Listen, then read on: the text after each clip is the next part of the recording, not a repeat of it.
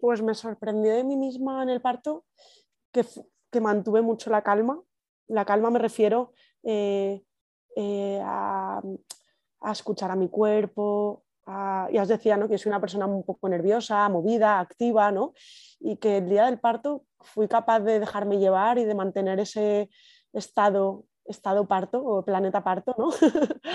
y, me dejé llevar. Eh, qué importante ha sido para mí tener una buena red. Eh, eh, en este caso, mi marido, una roca súper importante, mis amigas, mis compañeras matronas.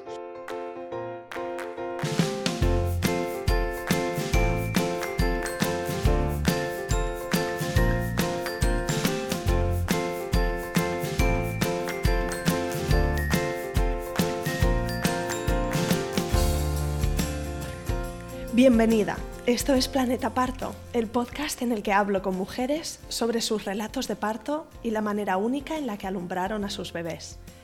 Aquí vas a descubrir un mundo de relatos positivos y empoderadores sobre el parto. Yo soy tu anfitriona, Isabel Anthony, médico de formación, emprendedora, mamá de tres niños y activista a favor del parto respetado. Acompáñame cada semana y escucha relatos emocionantes conmovedores e informativos que te ayudarán a conocer y vivir el parto de otra manera.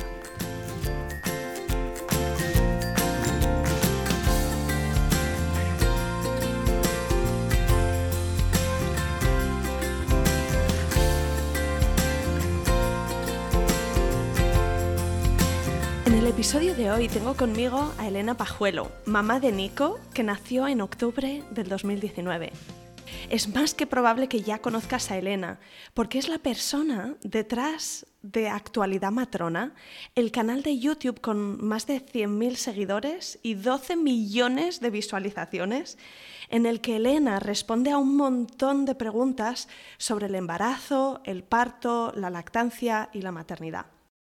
Además, Elena es una persona muy positiva y que le pone muchas ganas, mucha naturalidad y mucho cariño a su trabajo como matrona, acompañando a madres, y como divulgadora. Hace unos meses, de hecho, publicó su primer libro, que se llama Todo lo que nadie te ha contado sobre el posparto, que básicamente es una guía de cómo sobrevivir a lo que algunas llaman el cuarto trimestre, es decir, los primeros tres meses tras el nacimiento del bebé. Es un libro muy importante porque esta etapa es una etapa de la que casi nadie habla, pero que a menudo es la más complicada de todas. Elena nos da consejos sobre cómo son los primeros días en el hospital, cómo es la vuelta a casa con el bebé, cuáles son los cambios físicos tras el parto, la recuperación del suelo pélvico, el ejercicio físico, el mundo de las emociones, la vida en pareja, la nueva familia y la vuelta al trabajo. Fíjate qué temas tan importantes. Por eso el libro de Elena es casi, casi imprescindible si estás esperando tu primer o siguiente bebé y es un estupendo regalo que puedes hacerle a una amiga embarazada. Tienes enlace a su libro y puedes conectar con Elena en redes en los enlaces que te dejo en las notas de este episodio. Ve a la web planetaparto.es, episodio 37, y no te perderás nada. Y ahora sí, vamos con el relato de parto de Elena. Empezamos.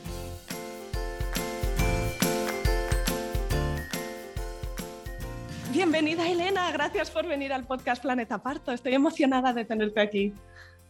Gracias, la verdad que, me hace mucha ilusión. También me da un poquito de, bueno, de miedo y también de emoción, porque sé que me voy a emocionar y que es muy bonito poder estar aquí, poder dar mi relato y contar mi experiencia desde la parte más madre y, desde mi vivencia personal.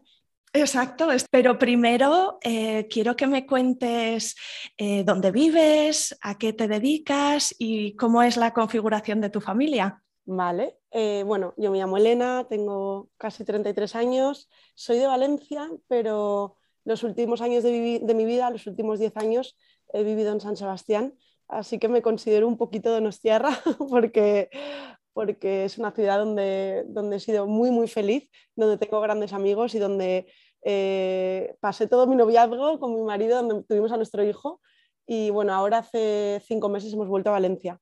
y, estamos en Valencia. Soy matrona, em, tengo una empresa de, maternidad, servicios de maternidad que se llama Marema Matronas y ahora me dedico casi en exclusiva a ello, con, además de mi canal de YouTube Actualidad Matrona y la cuenta de Actualidad Matrona en Instagram, donde comparto contenido divulgativo sobre, bueno, pues sobre todo lo relacionado con el mundo del embarazo, del parto, posparto, lactancia.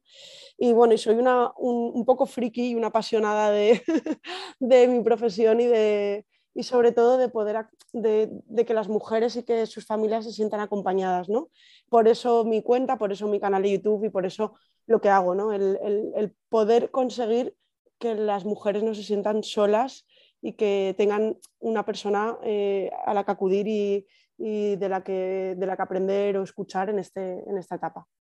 Tengo un niño que se llama Nicolás, que mes que viene hace dos años y que, bueno, pues que ha venido a nuestra vida a llenarlo todo y, y que, bueno, la verdad que el, el hecho de ser madre no, no, creo que me haya hecho ni mejor ni peor matrona en mi profesión, pero sí que me ha hecho ampliar la mirada y quizás ser más compasiva, más comprensiva, y todavía yo creo que tener más sensibilidad hacia, hacia los demás.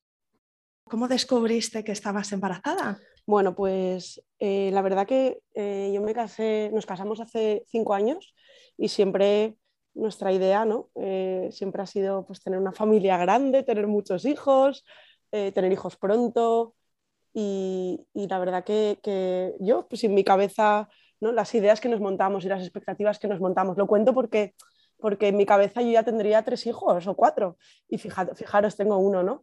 Eh, nos hubiera gustado tener, quedarnos bueno, quedarme embarazada antes, pero mi embarazo pues tardó en llegar, aunque lo vivimos con mucha paz. Fue un embarazo que tardó en llegar y que fue muy deseado.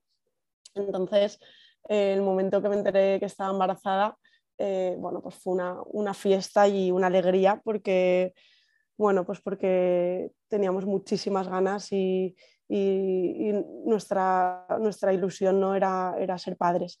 Y nos enteramos, pues mira, eh, yo tengo el recuerdo del día que me hice el test de embarazo, que además yo ya lo tenía detrás de la oreja, sabía que algo pasaba y que me levanté por a las 5 de la mañana haciéndome pis y pensé, vale, me hago un test, no me lo hago, venga, va, me lo voy a hacer.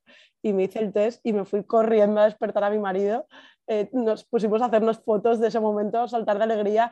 Eh, luego recuerdo que, nos duchamos, nos vestimos y nos volvimos a hacer fotos para mandárselas a la familia. Bueno, imaginaos, ¿no? El, el momento, el momento antes de embarazo. Y, la verdad que con, lo vivimos con muchísima alegría, con mucha tranquilidad. Yo no, no he sido de esas personas que ha tenido miedo en el embarazo, ni miedo a que algo fuera, fuera a ir mal o no sé, pensaba, mira, si tiene que ir bien irá, si no, eh, pues, pues lo contaremos y con naturalidad y, saldremos de esta, ¿no? No sé, siempre lo he vivido todo con, mucha paz y creo que, creo que en parte de mi profesión me ha ayudado porque el tener información y el saber cómo son las cosas, ¿no? Y saber qué, va a ocurrir y qué, ocurre, qué, pasa, ¿no? Cada semana, pues a mí, a mí me, daba, me daba tranquilidad. Y luego, bueno, pues que me he sentido siempre muy acompañada y, y rodeada de gente muy buena y eso también me ha hecho vivirlo, vivirlo muy bien. Pero vamos, eso, que los inicios del embarazo, eh, pues con mucha alegría porque fue, fue muy deseado y muy esperado y con muchísima emoción. ¿Y qué tal en tu caso? ¿Cómo te sentó el embarazo, el primer trimestre, el segundo, el tercero? No sé cómo te encontrabas físicamente. pues yo lo viví fenomenal, es que es de la mejor época de mi vida. Es que quiero quedarme embarazada otra vez. quiero, es que de verdad, o sea, no tuve, lo único que, que tenía era que me mareaba muchísimo al subir al coche, al subir al autobús, eh, eh, o sea, medios de transporte, me mareaba mogollón y, y, eso es lo que peor así recuerdo, que me mareaba y vomitaba. Pero salvo eso, o sea, me encontraba fenomenal, eh, con energía, feliz. Sí que el primer, primer trimestre más cansada, pues porque al final todo el revuelo hormonal ¿no? que hay, más cansada. Pero, pero físicamente súper bien. Y de hecho estuve trabajando hasta el tercer trimestre y con, con mucha energía y, súper contenta. Y mm, no sé, nada, nada así especial de... Sí, ¿no tuviste ningún susto? Bueno, tuve, tuve una visita a urgencias en el primer trimestre por un, por un sangrado que era nada, muy poco, pero, pero por si acaso fuimos a urgencias. Y, y luego nada, el embarazo el embarazo bien. Eso en cuanto a nivel físico, luego el niño también estuvo fenomenal, lo único que, que estuvo de nalgas todo el embarazo y que eso fue algo que me, al final es que como eres matrona y como sabes, ¿no? A veces el saber dices, ay madre, tu, tu, parte racional está todo el rato ahí, ahí en alerta, ¿no? Y Nico estaba de nalgas desde pues, en, la, eco de la semana 20 ya me dijeron, uy, está de nalgas, bueno, no pasa nada, se girará, pero no pasa nada, se girará y empieza el rum rum, ¿no? Y, estuvo de nalgas todo el embarazo. Yo además eh, caminaba muchísimo, hice mogollón de ejercicio, estuve en la piscina, las clases que yo doy de em, ejercicio para el embarazo, estuve oyendo como alumna y mis compañeras ¿no? haciendo ahí de, profes. Eh, hasta el último día eh, me cuidé bastante físicamente y, o sea, en alimentación, ejercicio, hice todo lo que, todo lo que hay que hacer, ¿no? Porque al final, cuando trabajas en esto, pues dices, es que yo ahora soy, estoy en la parte madre, es que ahora tengo que, tengo que dar ejemplo también a todas esas mujeres, ¿no? Por las que, por las que trabajo. Y, y me daba mucha rabia que estuviera en algas, porque somos, bueno, yo creo que a veces, ¿no? Eh, que quiero tenerlo todo controlado y y, no poder controlar, eh, esto es una gran enseñanza ya en el embarazo y en el parto y en la crianza, ¿no?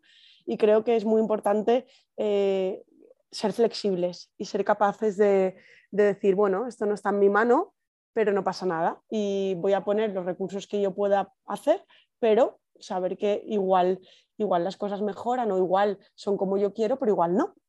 Y eso me, ese, ese discurso, esa frase me ayuda y me, me acompaña y creo que, que es bueno que, que, nos quitemos a veces responsabilidades o cargas que no nos corresponden. ¿no? Y, y, eso, pues Nico estuvo en algas todo el embarazo, eh, a partir de la semana 30 y pico ya empecé a hacer todo, pues que si moxibustión, que si volteretas en el agua, me río porque, porque me estoy acordando, ¿no? Haciendo el pino ahí en el agua, en la piscina, eh, caminar por la casa cuatro patas, ejercicios para ampliar espacios en la pelvis, todo, hice todo, todo lo que os podéis imaginar. Y llegó la semana 37 y seguía en algas y entonces me propuso eh, la ginecóloga ¿no? me dijo, Elena, pues hacemos la versión. Y le dije, pues hacemos la versión. La versión es eh, una maniobra que se llama eh, la versión cefálica, ¿no? que, que con un ecógrafo desde fuera, el, se hace normalmente con dos ginecólogos, uno está con el ecógrafo y el otro con las manos desencaja el, el culo ¿no? de, la, de la pelvis y, rota al bebé y lo gira. Entonces, nada, yo dije, pues versión, pues versión, venga, pues, pues allá vamos. Al final era, es, era esa opción o eh, intentar un parto de nalgas en el caso de que fuera un parto espontáneo y fluyera todo bien, o seguramente una cesárea por, por, nalgas. Entonces dije, bueno, pues por lo menos lo vamos a intentar y luego pues que sea lo que tenga que ser, pero, pero si esto está en mi mano, pues venga, va. Ya, Claro, tú has mencionado antes que como matrona mm, tenías la información y sabías lo que significaba. Eh, dínoslo para las que nos escuchen, ¿cuál es la preocupación cuando un, bebé está de nalgas, sobre todo eh, cuando ya está a término? Bueno, a ver, si es un primer embarazo, eh, también depende mucho del protocolo de cada hospital, pero si tiene un peso X eh, el embarazo fluye bien, es un embarazo de bajo riesgo y el parto se desencadena de manera espontánea, eh, en muchos hospitales se puede, hacer, se puede intentar que la vía del parto sea vaginal, pero eh, si un bebé está de nalgas o en otra situación, por ejemplo, en situación transversa, que está atravesado en la barriga y que no se encaja en la pelvis, ¿no? primero las posibilidades de que se inicie el parto de manera espontánea van a ser menos y luego en, cabe la posibilidad de que, sea una, cesárea o que si el parto de nalgas no avanza eh, y hay que, eh, por, ejemplo, si rompes aguas y no te pones de parto estando de nalgas, seguramente va a ser una cesárea, ¿vale? Entonces, bueno, yo mi, pues como matrona y como mujer mm, me, me, me apetecía vivir lo que era ponerme de parto y me apetecía... Eh, vivir la experiencia, ¿no? de, de, poder vivir el parto y, y, por lo menos pues poner, poner, poner ahí sobre la mesa las opciones y, que, y tener la oportunidad, ¿no? por, por, lo menos la oportunidad. Y por eso planteé, cuando me plantearon hacer la versión, dije, pues, pues chicas, sí, o sea, al final que vamos a intentarlo y, y, si no, pues mira, si no será necesaria por nalgas y ya está, pero por lo menos intentarlo. Y nada, llegamos a la versión y Nico estaba, yo además recuerdo en el embarazo eh, su cabeza en la parte superior, o sea que la notaba vamos, que a eso no se movía ni a la de tres. Yo le hablaba, le cantaba, le, daba toquecitos, le decía, Nico, cariño, muévete, no había manera. Y el día de la versión eh, mm, costó mucho girarlo. De hecho, eh, me dijeron, lo intentamos una vez más y si no se gira, no se gira. Y yo, pues vale. Ahí a la tercera se giró. Además es que, bueno, comentar que donde, donde fui a dar a luz, donde me hicieron la versión y donde donde sucedió todo el relato de mi parto, fue en el hospital donde yo trabajaba. Entonces, también esto es bonito por una parte porque te acompañan profesionales que conoces, pero a mí por otra parte también me, bueno, quieras que no, como mujer, y es un proceso muy íntimo, ¿no? Y es un proceso en el que yo no estaba ahí como matrona ni como Elena, eh, en ese caso estaba trabajando en esos momentos en, el despacho de partos, en, ayudando en la supervisión. Yo no estaba como Elena, la matrona supervisora de partos, ni como Elena la jefa, ni como Elena la, matrona, estaba como Elena madre y sin querer, ¿no? Eh, es bonito que estar en el hospital donde la gente te conoce, pero a mí eh, también sin querer me limitaba un poco y eso me, he dado cuenta después, ¿no? Pero bueno, es, hay una relación previa, ¿verdad? te iba a preguntar, ¿no? En el embarazo, ¿qué tipo de asistencia eh, elegiste o, en qué sistema encajaste? Entonces... En el sistema público. Yo iba a mis controles del ambulatorio con la matrona, que encima era amiga mía, la ginecóloga que la conocía porque era compañera del hospital, la de mi ambulatorio, y el control eh, normal. Eh, todo por la sanidad pública y, y, además es que me sentía en un entorno seguro y tranquilo porque ah, tenía, tenía la enorme suerte de conocer a todos mis compañeros. Creo que eso es una suerte y un privilegio y que en el momento que sé que si pasaba cualquier cosa o tenía alguna necesidad, les podía preguntar con, toda la confianza ¿no? de, estar en, ese entorno de trabajo, pero que además son compañeros. Entonces, mm, mi seguimiento del embarazo fue como el de cualquier otra embarazada, ¿eh? no, no hice nada extra, ni me hice ninguna eco extra por lo privado, ni me hice nada, nada, es que ya te digo, lo viví con mucha normalidad y con mucha tranquilidad y además es que quería vivirlo así, como una embarazada más. Tú tenías el foco en, que Nico se diera la vuelta porque querías tener un parto que se desencadenara de forma natural e intentar tener un parto vaginal. Y, más allá de, eso, mm, ¿cómo, cómo visualizabas eh, tu parto? ¿Qué idea tenías de ello y qué era importante para ti? Pues fíjate, de esto te contaré que me costó un poco eh, vincularme o, empezar a pensar en mi bebé, eh, no sé, de imaginar ese momento. Sobre todo, creo que hasta la mitad del embarazo, hasta pasado, hasta bien avanzado el segundo trimestre, eh, no empecé a pensar más en esto. Me costó un poco eh, verme yo como Elena madre. Quizá ya te digo, creo que por mi profesión y creo que porque estoy tan acostumbrada a, hablar siempre hacia los demás, a, acompañar a otras mujeres, a dar consejos, a, que, no sé, me costó decir, venga Elena, este es tu momento, este es tu momento, este es tu embarazo, vívelo y disfrútalo. Me costó disfrutar eh, eso, de, que era... El protagonismo. Eso es, protagonista, eso es. Pero bueno, eh, sobre todo cuando empecé la baja, la, la, baja del embarazo y cuando ya estaba sin trabajar, ahí fue un cambio radical y empecé a vivirlo mucho más consciente, mucho más feliz y dedicándome el tiempo que me merecía, porque es verdad que en el ritmo del trabajo y el día a día eh, no, no, hay tiempo para parar, es que vivimos, vivimos corriendo y yo soy una persona que además tengo un carácter pues movido, nervio, nervioseta, ¿no? Que me gusta, soy así. Hay gente que me dice, ay, que siempre vas corriendo. Digo, no, es que soy así, esa es mi manera de ser. Soy una persona súper activa, súper dicharachera, me gusta hacer mil cosas, me gusta mm, ocupar el, el, día y tener mil proyectos en la cabeza. Pero claro, el embarazo es un momento en el que hay que parar y hay que saber decir, este es mi momento, eh, lo demás es importante, pero esto lo vas a vivir una vez, porque este embarazo es único, aunque luego tengas más hijos. ¿no? Entonces, a partir de la baja es cuando, cuando creo que lo empecé a, disfrutar y a visualizar. ¿no? Y bueno, mi idea de, la verdad que mi idea de parto mm, no le di demasiadas vueltas, solo quería sentirme bien acompañada y sentirme segura. Y para ello, eh, bueno, yo decidí que iba a dar a luz en el hospital donde, donde trabajaba, también es algo que pensé y le di vueltas, pero, pero mira, era lo que teníamos también más cerca de casa, eh, conocía el entorno y pensaba que eso me iba a ayudar, el sentirme en un entorno conocido y seguro. Y al final lo que, lo que decidimos es que una, bueno, una muy amiga mía de San Sebastián, Mayalen, que si me escucha en este podcast, eh, pues, pues desde aquí darle un abrazo enorme porque eh, me acompañó el día de mi parto y, y le tengo un enorme cariño porque además es una gran amiga y decidí pues que el día del parto estuviera Javi mi marido conmigo, Mayalen como matrona pero como amiga también y luego la matrona que estaba en el paritorio ese día, ¿no? que la que le tocara por turno pues que estuviera ahí, que además la conocía, pero Mayalen también estuvo allí, además ella em, también eh, conocía el hospital, se había formado allí, entonces em, pues, pues era fácil ¿no? que pudiera estar y que me pudiera acompañar. Entonces, bueno, con, con eso eh, tampoco, tampoco pedí nada, o sea, no se me... No, no, tenía yo grandes pretensiones del día del parto, pues vivirla bien acompañada y segura. Y, con, y para eso, pues estar con mi marido y, y, estar con Mayalen, además de la matrona que nos acompañó, que, que estaba allí.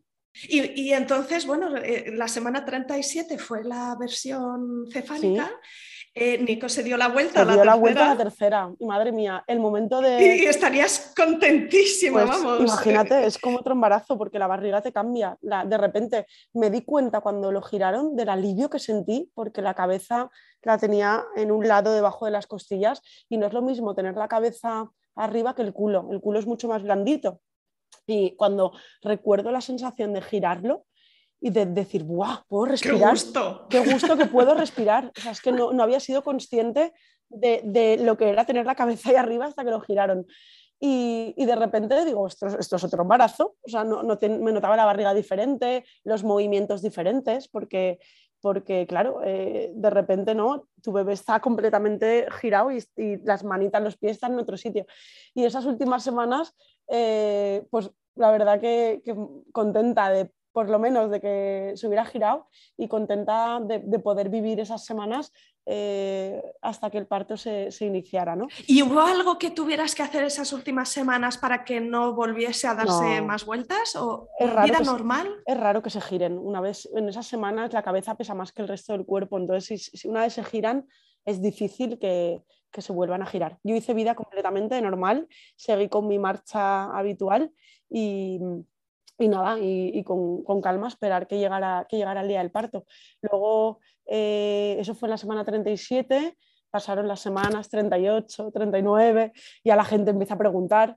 Eh, recuerdo llamadas de familia, mm, ay, por favor, es lo que peor llevé. ¿eh? Os prometo que si tengo otro embarazo voy a decir otra fecha más tarde, porque es que... Eh, o sea, Un consejo. Sí, sí, sí, sí. Además, como nosotros vivíamos allí y no teníamos, no teníamos familia en San Sebastián, estábamos Javi y yo. Entonces, claro, mis padres iban a venir... Eh, yo les dije que vinieran a partir de la fecha de parto, pues unos días después, porque yo estaba segura de que, iba, de que iba a tardar. En un primer embarazo lo normal o lo habitual es que los bebés tarden un poquito más, eh, del, pues entre, más hacia la semana 41 que hacia la semana 40, y yo eso lo tenía muy claro.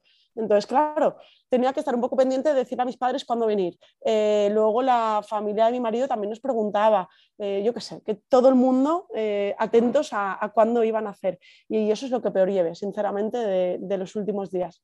Pero bueno, llegó la semana 40 no me puse de parto hasta la semana 40 más 6, creo que fue. Y recuerdo, la semana 41 tenía programado ir al hospital eh, a monitores por si, pues para ver qué tal y, para, y me iban a ir dando citas eh, hasta la semana 41 más 6, que es cuando se suele programar la, la, inducción allí en el hospital de, de, Donosti.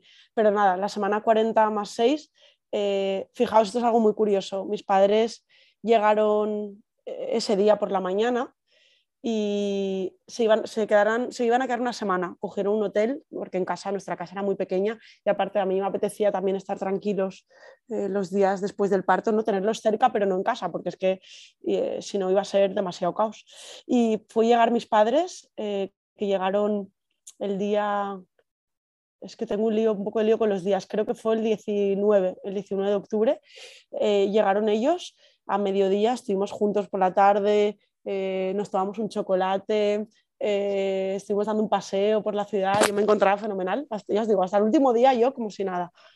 y esa noche rompí aguas. Entonces, no sé, yo creo que mi, mente y mi cuerpo estaban un poco esperando a tener también el apoyo de, eh, de mis padres y que, y que igual, igual, sí, que hasta que no llegaron es como que ya dije, bueno, ya pueden hacer, mi hijo, ya está, ya están aquí los abuelos, venga. Sí, y el chocolate y el paseíto quizá también ayudarán, ¿verdad? Pero esa, sí, todo ese entorno que si, si la seguridad y, y el sentirte em, acompañada eran importante para ti, pues como que las piezas del puzzle ya estaban encajando. Sí, sí, aún así yo decía, al día siguiente habíamos hecho planes, porque al día siguiente mi marido se había apuntado a una carrera en San Sebastián, a una media maratón o algo así. Y yo les dije a mis padres, no os preocupéis que, mañana quedamos en la meta y vamos a ver llegar a Javi correr y ya luego por la tarde tomamos... Y mi madre, pero Elena, pero que, que igual te pones de parto. Y yo, ¿qué va? Pero si estoy fenomenal, ¿cómo me voy a poner de parto? Esto todavía nada, todavía falta. Y, y, nada, ni carrera, ni, ni quedada, ni nada. ¿Y dónde eh, estabas cuando rompiste aguas? En casa, porque fue por la noche, eh, a las 4 de la mañana o algo así, estaba durmiendo y noté eh, como si se rompiera un mi sensación fue como si se rompiera un globo, eh, como un, no, sé explicarlo, pero como si se rompiera un globo, un, pop. Y me levanté, mi marido estaba durmiendo, no lo desperté, me levanté, fui al baño y dije, vale, creo que he roto aguas, eh, vale, vamos a esperar un poco, estaba yo, sola, ¿eh? ni, ni, lo desperté ni nada. Dije, bueno, voy a esperar un poco, ¿qué hago? Em, me volví a tumbar, me volví a levantar, volví al baño, recuerdo que el líquido era un poco teñido, un poco marrón, verdoso, y pensé, vale, eh, Elena, estate tranquila, pero igual tienes que ir al hospital antes de lo que habías pensado, porque el líquido no, es un color... Eh, bueno, pues eso, el líquido cuando no es claro eh, no significa que pase nada, pero, pero igual no hay que esperar en casa, ¿no? Todas las horas que, que yo hubiera, que hubiera que tenía en mi cabeza esperar, porque mi idea era esperar en casa hasta que las contracciones empezaran a ser regulares y ya estar de parto activo. Entonces, nada, al ratito le escribí a una amiga mía, eh, a Mayalen le escribí, la que iba a venir luego, a estar con nosotros en el hospital. Le escribí a otra amiga que justo había tenido a su bebé unas semanas antes y que sabía que iba a estar despierta, a Anne, y iba a estar dando la teta, entonces le escribí, le dije, tía, me creo que he roto la bolsa, pero el líquido es un poco así, no sé qué, ah, y me dijo, bueno, pues, pues ya me vas contando tal. Desperté a Javi y le dije, Javi, he roto la bolsa, pero estate tranquilo, ¿eh? que, no, que está todo bien. Y me dijo, ah, vale, vale, pero nada, él ya se despertó. Y, entonces nada, nos pusimos, creo que desayunamos, eh, pusimos música, em, yo me tumbé en el sofá, ¿Tenías algún malestar o alguna contracción? Algo... No, al principio no. Al principio nada, las primeras horas eh, tranquila. Luego ya como a las, a las 7 de la mañana o así empezaron contracciones. Lo que sí que recuerdo es que desde el principio eh, tenía un dolor muy localizado eh, hacia el sacro, como hacia el culo, o sea, muy localizado. Cuando venía la contracción venía y era un dolor muy localizado y muy punzante eh, hacia el culo. Y eso sí que cuando empezaron las contracciones eh, empezaron así. Y mm, como a las, yo sabía que en el hospital cambian turno a las 10 de la mañana, entonces pensé, venga, pues a las 10 de la mañana, que ya cambian turno, que vienen las matronas del turno, vamos para allá y que y ya yo creo que ya nos quedaremos porque el líquido es teñido y bueno, pues, pues ya está, ¿no? Eso pensamos. Así que nada, eh, nos dimos una, me di una ducha, comimos algo y dijimos, pues nada, vamos para el hospital, que, que, esto parece ya que sí que empecé ya con contracciones un poco más regulares, y, pero bueno, eran llevaderas. Y nada, nos fuimos tranquilamente a las 10 al hospital. Al llegar eh, me recibió una compañera eh, gine y, me, efectivamente me dijo que sí que había roto la bolsa, que sí que era líquido teñido, que bueno, que estaba dilatada de dos centímetros, cuello borrado, que bueno, que, que normalmente el protocolo en el hospital es que a las 12 horas empieza con la inducción, pero como tenía contracciones y como además soy matrona y trabajo allí, ¿no? Eh, pues bueno, que íbamos a esperar unas horitas a ver cómo se desencadenaba todo. Así que bueno, lo agradecí mucho que pudiéramos esperar eh, y subimos a una al paritorio todavía no, porque no estaba el parto activo todavía. Hemos en una habitación, Javi y yo, eh, solos, pues creo que entramos a las 10, pues hasta las 5 de la tarde o algo así, estuvimos allí. Y tenía contracciones bastante regulares, cada vez más intensas. Eh, yo la verdad que estuve muy tranquila, pues nos llevamos nuestra música, las matronas que nos acompañaron como, pues eso, como eran compañeras, pues nos cuidaron fenomenal, estuvimos muy arropados. Eh, y muy a gusto, la verdad, porque estuvimos solos y tranquilos y, y la verdad que ese, rato tengo muy buen recuerdo ¿no? de, de, de, poder moverme como apetecía, darme una ducha, eh, estar bajo el agua bastante rato, eh, bueno, muchas horas, pero, pero, pero vividas con mucha tranquilidad. Lo que sí que las contracciones seguían siendo muy localizadas, punzantes, con ese dolor eh, en el culo. ¿no? Esto lo cuento porque luego eh, para mí eh, ese dolor tan, tan limitante y esa contracción, ¿no? Eh, a mí siempre desde el primer momento me hizo pensar, claro, aquí es que tu parte matrona se activa, ¿no? y dices, ¿qué estará pasando? ¿Por qué me dolerá así este dolor y por qué, porque, porque el líquido es teñido? Y, mm, de hecho, fue todo el proceso como muy lento, ¿no? Porque es todo tan lento. Y yo tenía en mi cabeza que es que Nico estaba mal colocado, que se había dado la vuelta, pero se había quedado eh, con, que, con, la, cabeza boca arriba. Sí. De hecho, muchos bebés que se les hace la versión ocurre esto, que se quedan, eh, se llama posición posterior, ¿no? En occipito posterior, que es en vez de con la cabecita encajada y mirando para abajo, pues mirando hacia arriba. Y estas posiciones posteriores ¿no? se, asocian a partos más largos, a una dilatación más tórpida o más lenta, eh, a un dolor punzante que puede ir hacia el sacro, pero también puede ir hacia el pubis. Entonces, bueno, mi, mi intuición me decía que, que Nico estaba mal colocado. Además es que eh, eso, sin querer la parte, la parte matrona y la parte racional eh, mm, me, lo hacía pensar.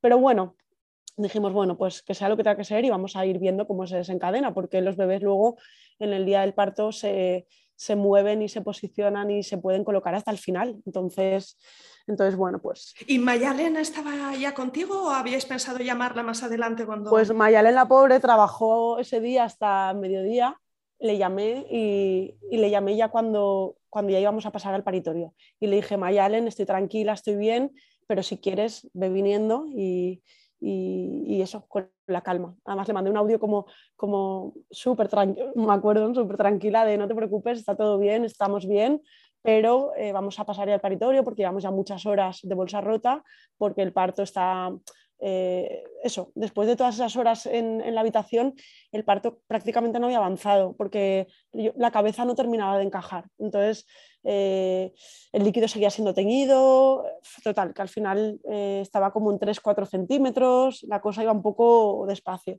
Entonces decidimos pasar al paritorio. Y entonces ahí avisa a Mayalen. Y nada, llegamos al paritorio me, preguntaron, claro, es que me preguntaron mis compañeras, ¿a qué paritorio quieres ir? Y yo, ay, chica, pues me da igual, al que queráis. Digo, yo me da igual. Y pasamos al paritorio, al más bonito, al que tiene la, la bañera de dilatación, al que tiene un poquito más de espacio, tiene ventanas y, nada, y pasamos allí. Y, pero bueno, la bañera no la iba a utilizar porque en un parto con bolsa rota y líquido meconial y tal, eh, no siempre se recomienda. A mí tampoco me apetecía y, y al final no, no, la usamos. Entonces nada, pasamos al paritorio, ya, ya, ya Mayalen, eh, llegó la matrona que nos acompañó hasta, hasta que cambió el turno, Ana que, que nada, que, que, estuvo con nosotros esas horas y que, que, nos sentimos también muy bien acompañados por ella. Y nada, y al llegar al paritorio, pues el plan era un poco, eh, el parto estaba un poco parado, sí que había contracciones muy intensas y muy regulares, pero el parto no, no avanzaba por el motivo que, fuera, ¿no? Quizá te habían hecho otro tacto después de unas horas, aunque, aunque estarían limitando la cantidad de tactos por la bolsa rota. Eso es, sí, además mis compañeras, desde que ingresé a las 10 de la mañana hasta las 5 de la tarde que pasamos a paritorio, eh, no, no, me exploraron. Ya les dije yo, eh, a las 5 les dije, miradme porque tengo muchas contracciones y y muy regulares, muy intensas, vamos a ver si está avanzado. De hecho, yo pensaba que iba a estar más avanzado el parto. Yo me imaginaba en mi cabeza que estaría ya de 6-7 centímetros. Entonces fue un poco bajón cuando me dijeron... Eso es duro, ¿verdad? Cuando, sí, cuando me dijeron, ay, Elena, pues estás prácticamente 2-3. Digo, jolines, qué bajón digo, bueno, pues nada, pues vamos a, seguir adelante. ¿Qué, hacemos? ¿Qué hacemos? ¿no? Entonces, nada, pasamos a paritorio, quedaba ahí un poco de polo de bolsa, entonces dijimos, vamos a romper lo que queda de la bolsa, a ver si la cabecita termina de apoyar un poco y, esto avanza. Entonces, nada, rompí, mi compañera rompió la bolsa. Lo que pasa que cuando rompió la bolsa, el dolor, ese punzante que tenía localizado en el culo, eh, o sea, fue todavía muy, muy, muy, muy intenso. O sea, era, eh, es que no sé cómo explicaroslo, no era una contracción y ya está. O sea, era una contracción con un dolor que es que me daban ganas de ir al baño. Claro, mi, mi, cosa es que yo tenía ganas de ir al baño todo el rato y por eso pensaba también que el parto estaba más avanzado.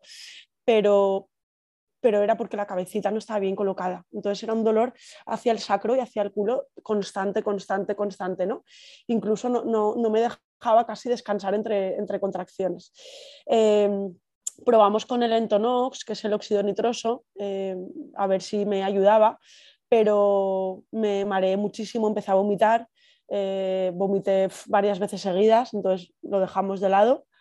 Y, y en un momento dado mi, idea era no, no, ponerme la epidural hasta que, bueno, no era, yo nunca he sido epidural, sí epidural no, pero, pero bueno, eh, escuchar a mi cuerpo y ver si lo, lleva, si lo podía llevar y hasta que, hasta que yo quisiera, ¿no?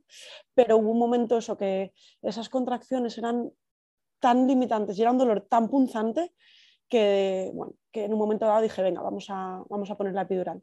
Entonces, nada, eh, Además que hay algunos casos que incluso la epidural porque relaja. Claro, puede relajar la pues musculatura. ¿verdad? Y favorecer que luego el, el, parto no solo no sea tan dolorosa la contracción, sino que de hecho avance y progrese. Eso es, eso es. Mm. Bueno, antes de continuar, yo nunca he contado mi parto en público a nadie que no, bueno, en público me refiero ni por las redes, ni, ni por... En mi libro cuento algo, pero tampoco demasiado a fondo. Y, y eso, y que seguramente me emocione contándolo porque mm, me ha costado también hablar mucho de este día. De hecho, los primeros meses después del parto y las primeras semanas eh, recordaba el día del parto y me ponía a llorar y me costaba mucho hablar de ello. Y mm, ahora puedo hablar de ello de una manera mucho más natural y mucho más tranquila y, y sobre todo sabiendo que yo hice todo lo que tenía que hacer y que, y que eh, ni soy mejor madre, ni mejor, ni, ni, o sea, ni peor madre, ni peor matrona, ni peor nada por vivir un parto u otro, que para nada, que es que esto a veces nos lo metemos en la cabeza y esto es importante que las mujeres lo sepan, ¿no? Que no eres ni mejor mujer, ni mejor madre, ni mejor nada por vivir un tipo de parto u otro, porque eh, todo lo que vives, todo lo que te acompaña en ese día bueno, te, te, conforma y te, o sea, te, te forma y te, te, ayuda a ser la madre que tú eres hoy. Entonces, bueno, a mí esto, esto te lo digo ahora como si nada, pero, pero me ha costado mm, asimilarlo y, y vivirlo, ¿no? Es que y... son experiencias además tan intensas que a menudo sí. lo que hace falta es procesarlo, ¿no? Y, Eso y, es. y, no es procesarlo en un ratito, a veces es que es hasta años de... de... De poder em, echar atrás la mirada y entender las cosas de otra forma. Eso es, eso es. A mí lo que me pasó al principio, después del parto, después de que naciera Nico, las primeras semanas, es que me sentía mal, me sentía, eh, sentía que igual no había hecho todo lo que tenía que hacer. Todavía me emociono cuando hablo del día del parto y me emociono cuando lo cuento porque realmente es una vivencia muy intensa y que, y que en mi caso encima, ¿no? que está muy ligada a mi profesión, pues que cuando la recuerdo y cuando hablo de ella, pues me, me, me emociona. ¿no? Entonces, nada, eso. Pasamos al paritorio. Eh, me puse la epidural después del Entonox, después de haber vomitado no sé cuántas veces. Y... Pobreta, porque se queda el cuerpo hecho, hecho un trapo. Me quedé hecha un trapo. Eh, me, bueno, ya bajo el anestesista me pusieron la epidural que le costó bastante ponérmela recuerdo, es que tienes una espalda difícil. Y yo pensando, joder, me cago en la mar, una espalda difícil.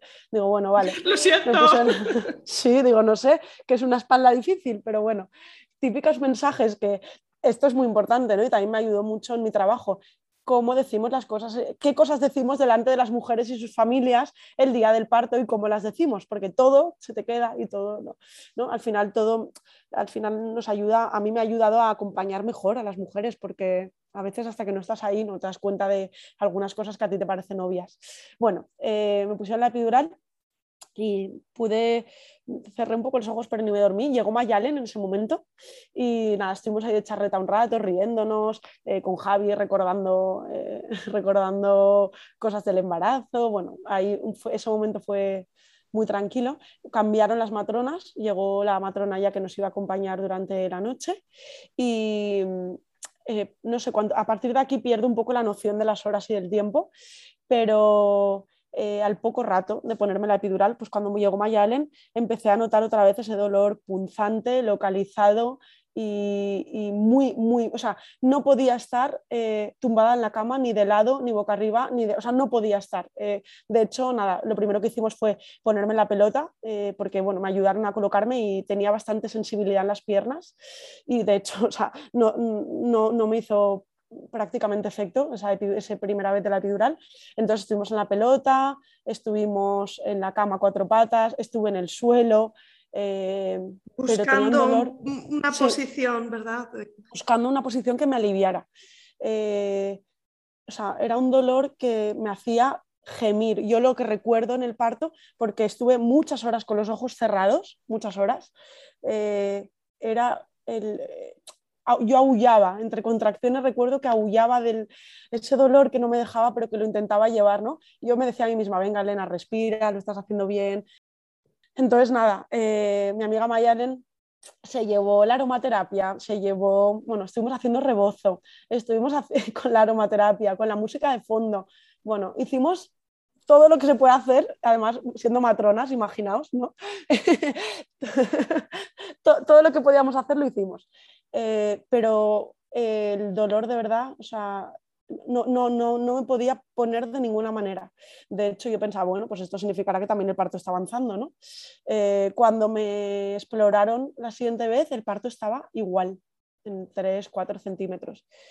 Y encima yo ya estaba cansada porque eh, agotada, ¿no?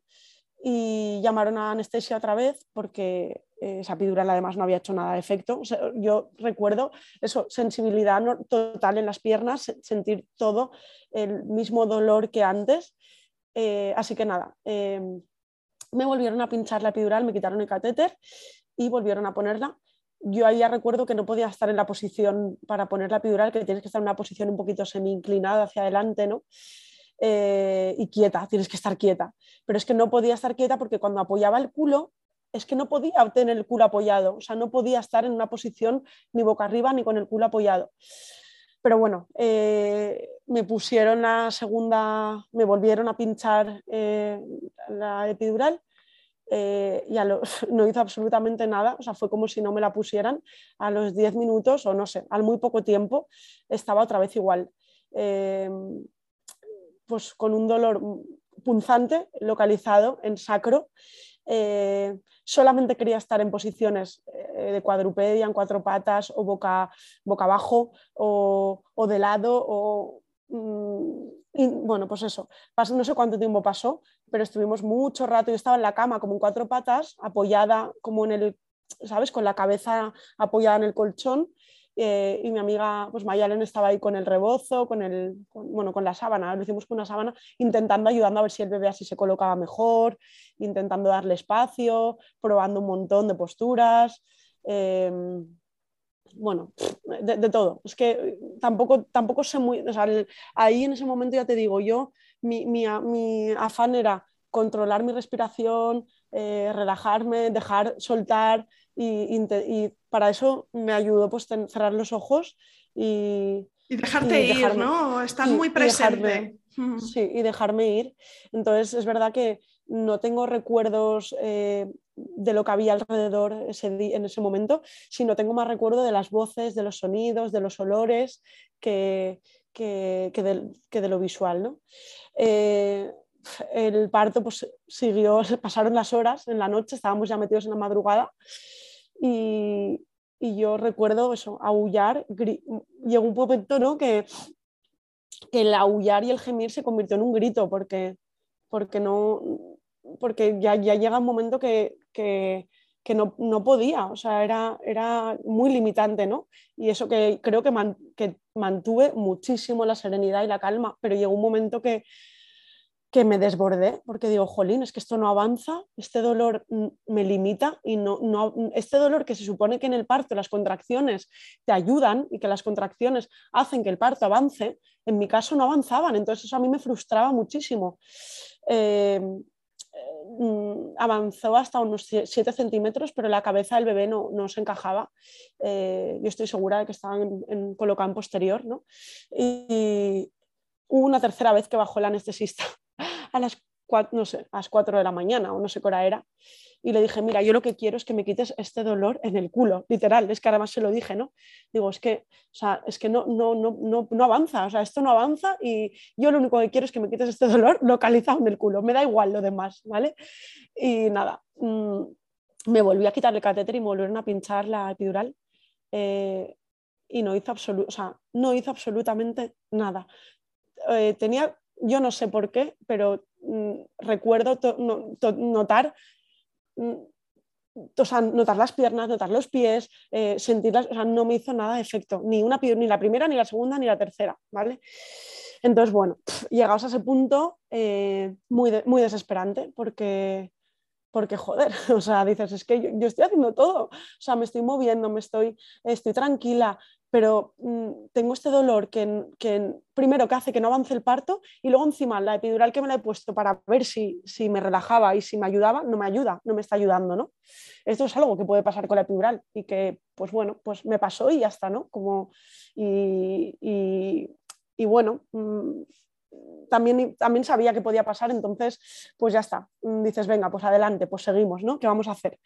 Eh, seguimos el proceso del parto eh, ya te digo, mmm, me quedé como unos 6-7 centímetros, eh, pero llegó un momento que me desbordé. O sea, llegó un momento, pues no sé qué hora sería, si las 6 de la mañana o las 7 de la mañana, que ese gemido y ese aullido, yo creo que, pues eso, de controlar, de, de mi mente, de, de, venga Elena, tú puedes, ¿no? de las palabras de ánimo que me decía mi marido, que me decía Mayalen, que me decía la otra matrona que estaba con nosotros, pues llegó un momento que yo ya no podía y empecé me, descontrolé un poco ¿no? y, recuerdo el eh, socorro, o sea, recuerdo decir socorro, socorro, no puedo más, o sea, no puedo más. Eh, que venga un médico ya y que esto se acabe ya porque necesito, eh, necesito que, este dolor localizado, punzante y, limitante se termine. ¿no? Entonces, bueno, eh, llegó el gine que estaba de guardia, siete y media de la mañana. Y bueno, el anestesista también lo volvieron a llamar. Yo al anestesista ya lo quería mandar a tomar viento, como os podéis imaginar, a estas alturas. Ya no, o sea, no quería ni verlo. Digo, es que quiero que me quites el dolor. Eh, pobre, no tienen la culpa, ¿eh? pero, pero en esos momentos, eh, en esos momentos estás, estás ya desbordada. Llegó el gine y me dijo, a ver, Elena, estamos en una situación ahora un poco... eh, un poco límite, ¿no? El parto llevas en 7 centímetros X horas, el bebé no acaba de encajarse, no acaba de avanzar el parto, además la epidural no te hace efecto y tienes un dolor localizado punzante que hace que, no, no, puedas eh, movilizarte, o sea, que, que, te limita y que hace que, estés eh, mm, con un dolor que llevas ya muchísimas horas y, y muy localizado. Y, y, y, eso, y bueno, pues esto tiene que terminar. Y yo le dije, mira, eh, pues ya está, o sea, si tiene que terminar, que termine ya porque, porque llevamos muchísimas horas. Entonces, nada, vamos a hacer una cesárea.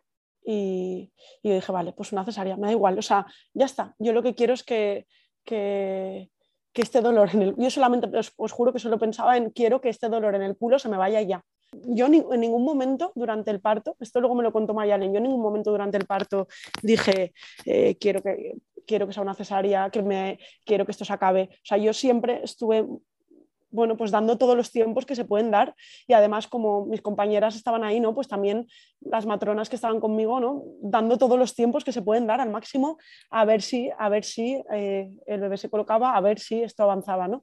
Pero claro que piensas que puede ser una cesárea. De hecho, yo decía, pues mira, si es una cesárea, ya está. ¿Y te llegaron a, a poner oxitocina?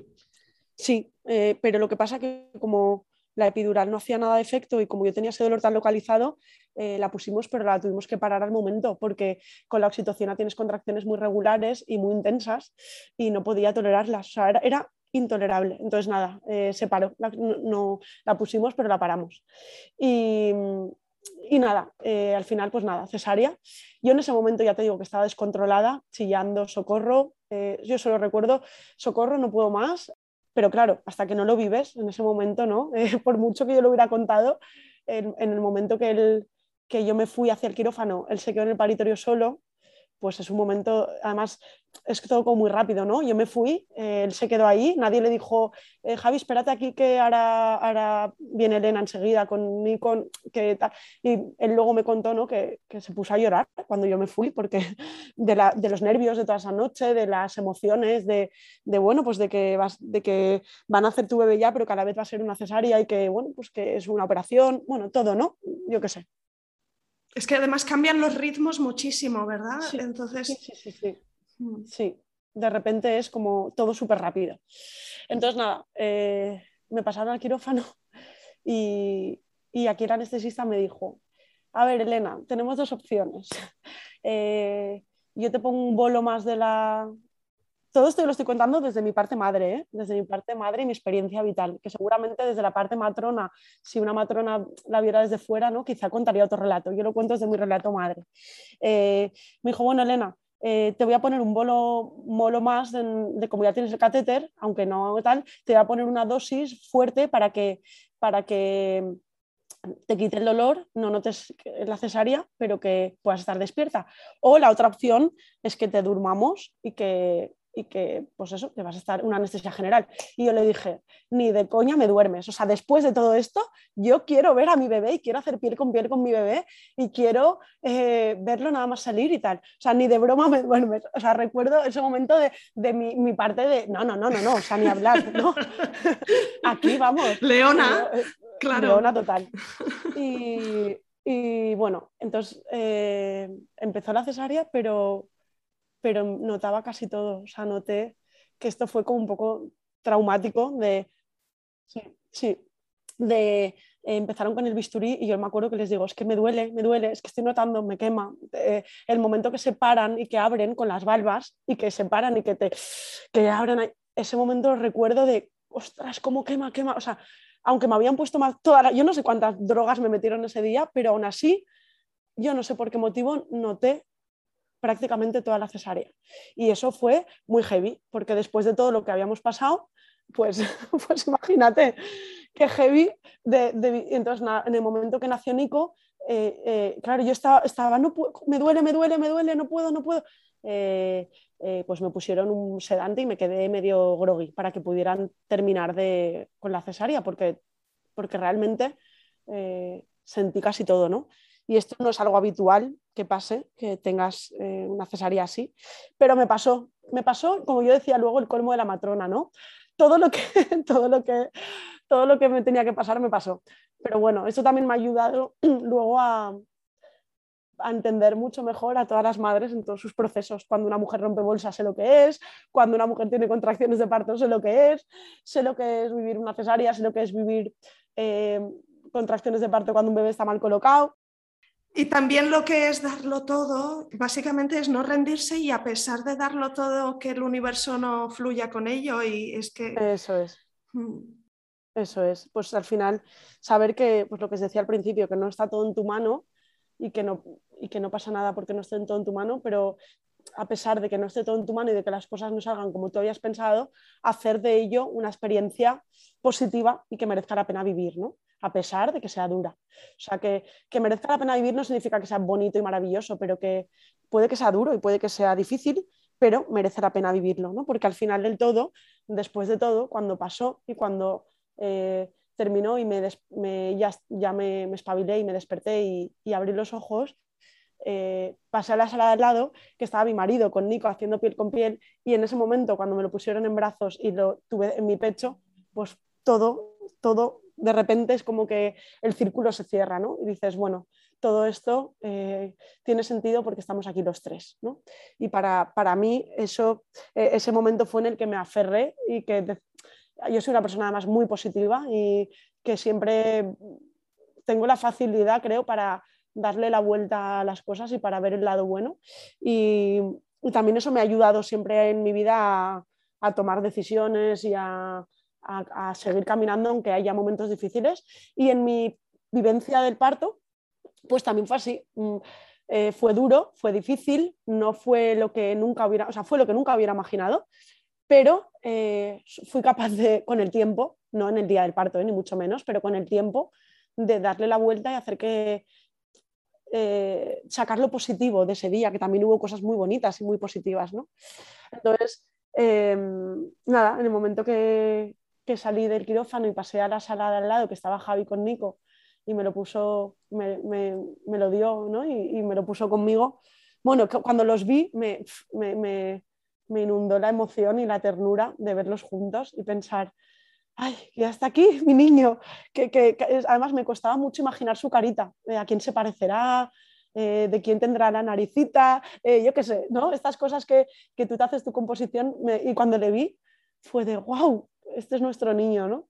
Y, a partir de ahí pues empieza ¿no? pues la vivencia del posparto, que fue también muy intensa, pero fue para mí maravillosa. Y, y creo que fue así porque porque estuve muy bien acompañada también como en, el, como en el embarazo y como en el parto. Y porque, ya os digo, creo que fui capaz de, de exteriorizar lo que sentía y de, y de sacar las partes positivas y de sacar luz también en la oscuridad.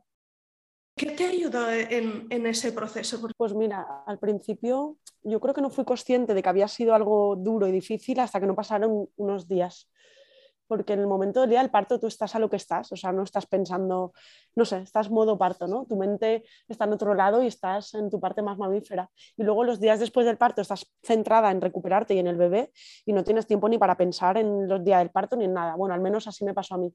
Hay como una sensación a flor de piel, pero como que no te llega a la cabeza porque eso ya está sobrecargado. De... Eso es. Hay tanta información, hay tantas cosas nuevas como que todavía no las has procesado, ¿no?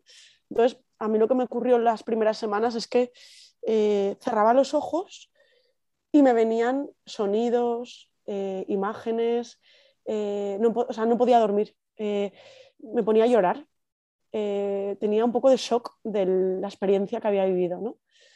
Y entonces recuerdo, recuerdo un día además que me dijo, Javi, vamos a echarnos la siesta y nos tumbamos y me puse a llorar y me dijo, digo, es que no puedo, es que cierro los ojos y, y, y me viene todo el parto y no puedo, no puedo. Entonces ahí me di cuenta de que había sido un proceso heavy, que había sido, había sido una experiencia dura y que me iba a costar, eh, me iba a costar eh, exteriorizarla y asimilarla. Entonces, los días posteriores, cuando la gente me preguntaba, ¿no? es que encima, claro, imaginaos, en las redes sociales mm, yo no quería contar a nadie, es que primero no me veía ni con fuerzas, ni, ni tampoco era una, es una parcela muy privada de tu vida, ¿no? Yo no quería, no me apetecía ni hablar de cómo había sido mi parto, ni aunque hubiera sido un buen parto, creo que me hubiera apetecido hablarlo, ¿eh? pero no me apetecía contarlo, ni me apetecía recordar eso tan intenso, ¿no?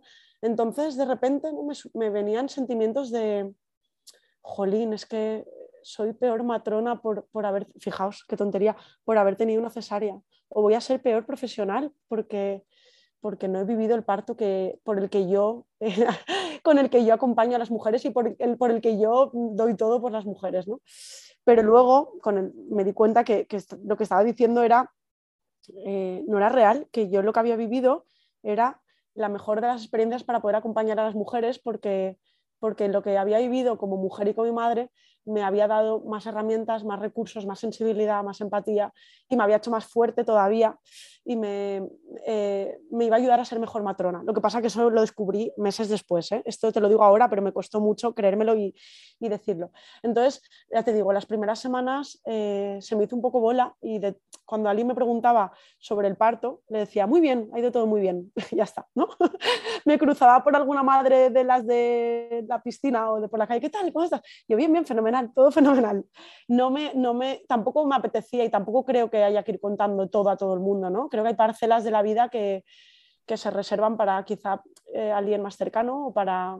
Entonces, bueno, quizá eh, las, primeras semanas no, no, hablé mucho del parto ni, ni lo conté a casi nadie y luego con el tiempo sí que empecé a notar una necesidad de exteriorizarlo y de porque porque si no se me iba a hacer bola y, y, y no lo iba a poder sanar. ¿no?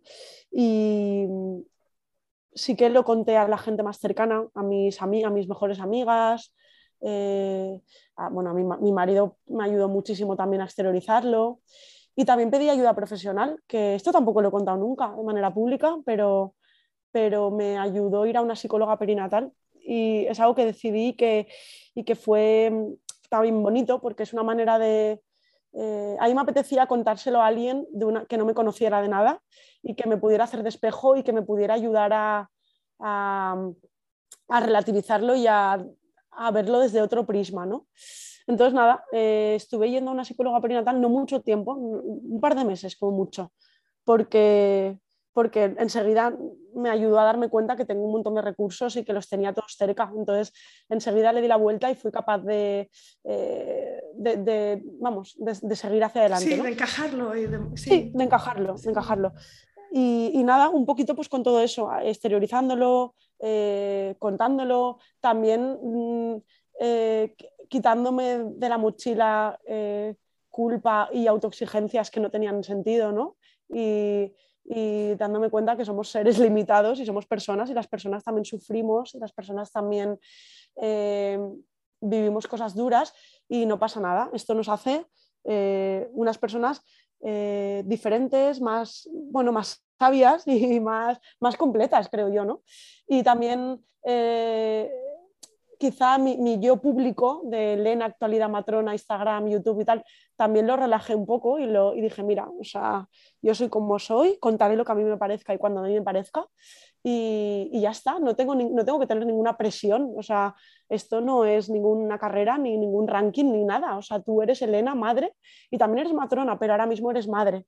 Entonces, todo eso me ayudó mucho a, a llevarlo y a vivirlo bien. Y creo que es lo que me ha hecho ser capaz de contarlo ahora aquí y de exteriorizarlo. Sí, yo te agradezco un montón como lo has contado porque de verdad que transmites mucha emoción y muchos aprendizajes. Yo creo que mencionabas antes que tu experiencia te reafirmó mm, de que eres una persona positiva, ¿no? Como que eran cosas que ya sabías de tu, naturaleza, que eres, positiva, que eres, eh, que eres fuerte, que esas virtudes y, y, fortalezas las trajiste al día del parto, pero Además de esas, ¿hay alguna cosa que te sorprendiera de ti misma?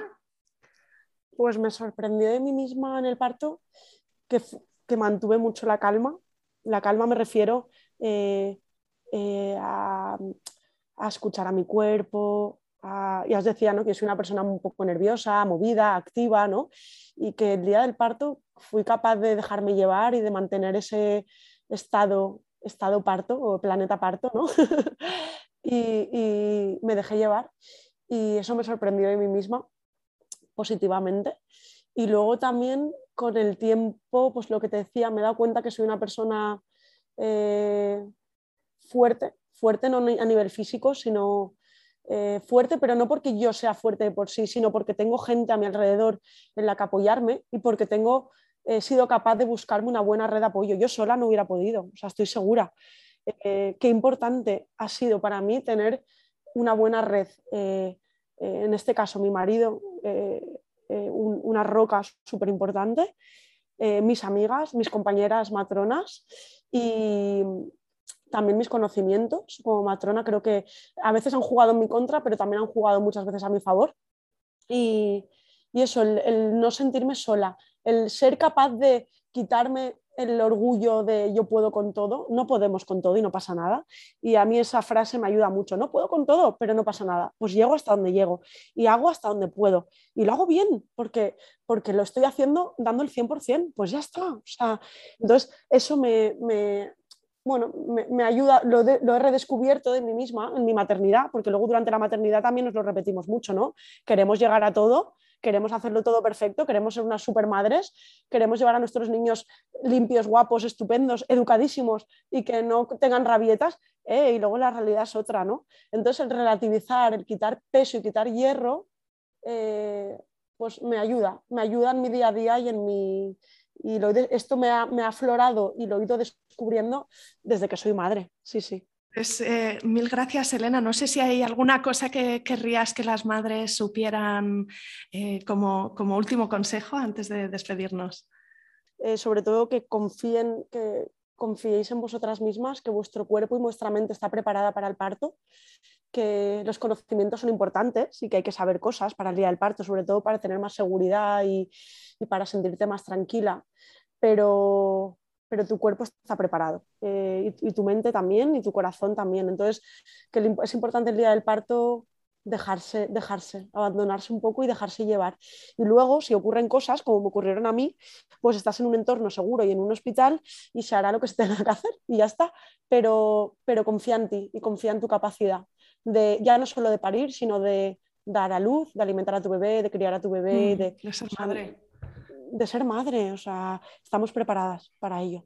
Elena, pues mil millones de gracias por compartir tu relato nada, espero que le ayude a mucha gente y que, bueno, que, repito de nuevo que este es mi relato madre, que mi yo matrona en todo este rato lo he dejado de lado y que, que bueno, que se tome también así, eh, desde, desde la visión de madre.